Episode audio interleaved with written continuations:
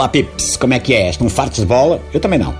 Eu até acho que se fala pouco de bola em Portugal. Uma pessoa tem de andar com uma lanterna à procura para encontrar um programa sobre futebol nos canais de notícias.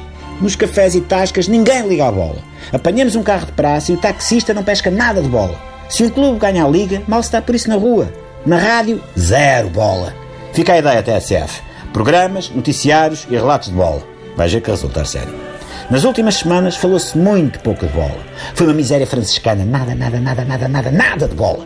Tivemos a reta final do campeonato, a final da Taça da Liga, a final da Taça de Portugal, a final da Liga Europa, a final da Liga dos Campeões, a Copa América, o Brasileirão, os jogos de preparação das equipas para o Europeu de França, o mercado de transferências e as 500 mil fotocópias daquele sujeito apanhado das ideias do Pedro Guerra.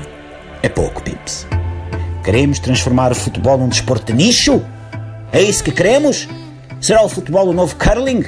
Aquela atividade trazida pelos extraterrestres em que uma pessoa faz deslizar bilhas de gás pequeninas no gelo e dois senhores da limpeza com esfregonas limpam o chão com muita força para a bilha não se sujar? Queremos que o futebol seja daqueles assuntos que só se fala na RTP2 às 3 da manhã acompanhado ao piano pela Maria João Pires? O futebol caminha para se tornar um fenómeno tão hermético, alienígena e inexplicável como as repetições de episódios antigos do Querido Mudei a Casa? Reparem, Portugal tem o melhor jogador de futebol do mundo e é raro o dia em que se ouve falar de Cristiano Ronaldo na comunicação social. Não pode ser. Temos de valorizar o que é nosso. Se o homem fosse francês, estava todos os dias nas notícias.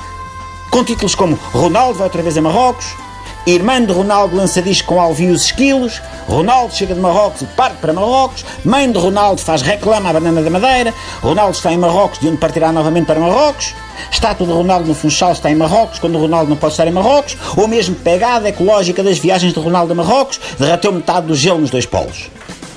Comunicação social do meu país, fica o apelo. Falem mais do Cristiano. Nós maldamos pelo homem.